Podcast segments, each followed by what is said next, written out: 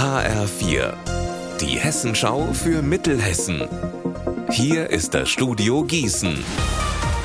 Ich bin Anne-Kathrin Hochstrat. Hallo. Vier Tage arbeiten, drei Tage frei. Die Vier-Tage-Woche gibt es seit Anfang des Jahres in der Heizungs- und Sanitärfirma von Jochen Thiele aus Gießen.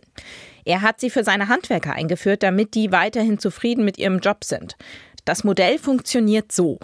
Montag bis Donnerstag wird jeweils zwei Stunden mehr gearbeitet. Der Freitag ist dafür frei.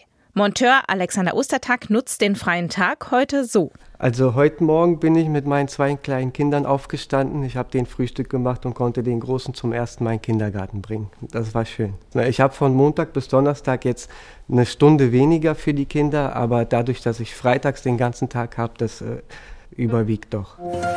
Seit vergangenen Sonntag war die A49 zwischen Neuental und Schwalmstadt in Richtung Gießen gesperrt. Grund war, dass sich am Tunnel Frankenhain Erde gelöst und größere Klumpen auf die Fahrbahn gefallen waren. Der Tunneleingang wurde jetzt gesichert. Seit heute Nachmittag ist der Tunnel und die gesamte A49 wieder frei. Zum Jahresbeginn bietet der Botanische Garten der Philipps-Universität Marburg wieder eine Tropennacht in den Gewächshäusern an. Gleichzeitig beginnt am Samstag ab 14 Uhr auch eine Ausstellung zum Thema Steingarten. Mineralogie trifft Botanik. Anna Spieß, was können Besucher und Besucherinnen denn da erwarten? Also, die Ausstellung findet in den Gewächshäusern statt und zu sehen ist eine Auswahl an Mineralien und Gesteinen aus aller Welt. Dabei werden auch thematische Bezüge zu den jeweiligen Gewächshäusern hergestellt. Zum Beispiel, wie wird aus einem Farn Kohle und letztlich vielleicht sogar ein Diamant? Oder welche mineralogischen Rosen wachsen in der Wüste und so weiter. Die Ausstellung ist bis zum 26. Februar zu sehen, immer sonntags. Und zur Tropennacht führt ein Biologe mit Taschenlampe durch die Gewächshäuser. Man kann aber auch ohne Führung reingehen. Unser Wetter in Mittelhessen.